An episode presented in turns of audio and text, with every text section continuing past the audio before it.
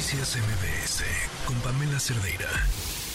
Hay un documental que ah, verlo genera mucha angustia y de entrada porque está brillantemente bien reproducido.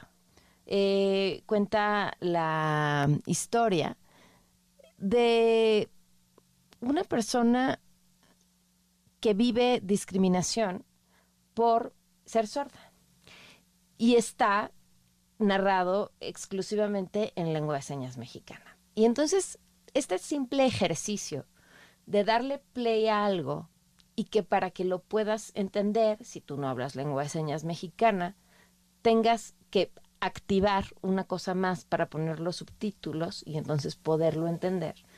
Es un, eh, podría parecer un detalle X, un detalle más, pero no, es un, es una acción afirmativa, es una acción que nos permite con ese simple detalle de, ah, esto no está hecho para mí, tengo que activar otra cosa para poderlo entender, darnos una ligera idea de lo que es esa realidad para muchas de las personas con distintas discapacidades en el país, para quienes el mundo no está adaptado.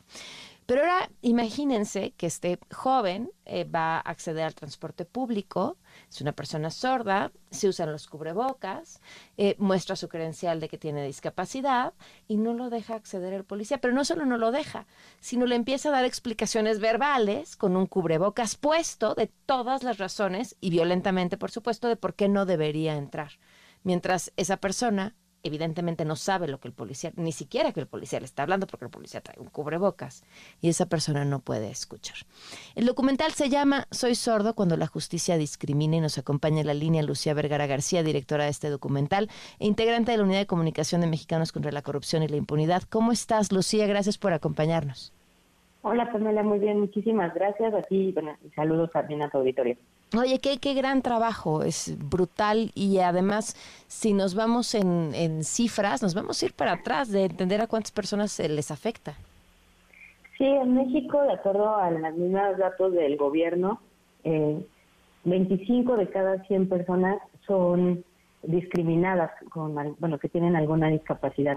Pero pues parte de esta discriminación no es nada más o no se traduce a que les nieguen un único servicio, sino es parte de una discriminación continua porque tanto la sociedad como el Estado no está garantizando una equidad con las personas con discapacidad.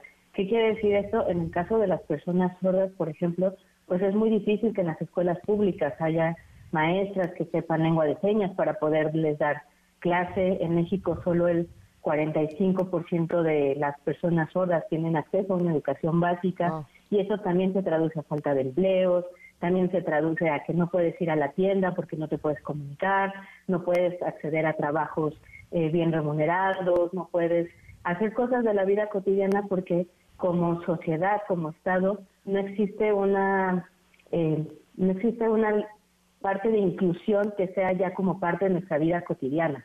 Eh, como tú bien mencionabas, algo tan sencillo para el policía de entender que ellos le decían en todo momento soy sordo, dos señas tan, tan básicas que, un, que un policía no entendía, pues detonan todo esto, pero es parte de la vida cotidiana, ¿no? En algún momento eh, Braulio, Andrea también comentan de, fui estaba en el metro y me vieron feo porque no entendía lo que estaban diciendo, ¿no?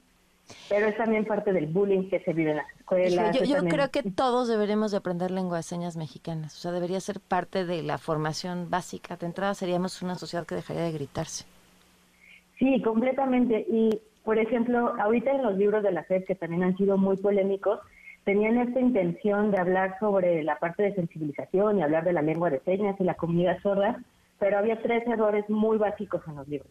Primero le decían lenguaje de señas, ¿no? Que eh, es un gran error porque en el caso de México la lengua de señas mexicana es una lengua oficial, mm. es decir, cuenta con su gramática propia, con su sintaxis, con sus señas propias que son distintas al español. No es un lenguaje, sino una lengua. Después caían, eh, bueno, había varios textos donde se decía sordomudos.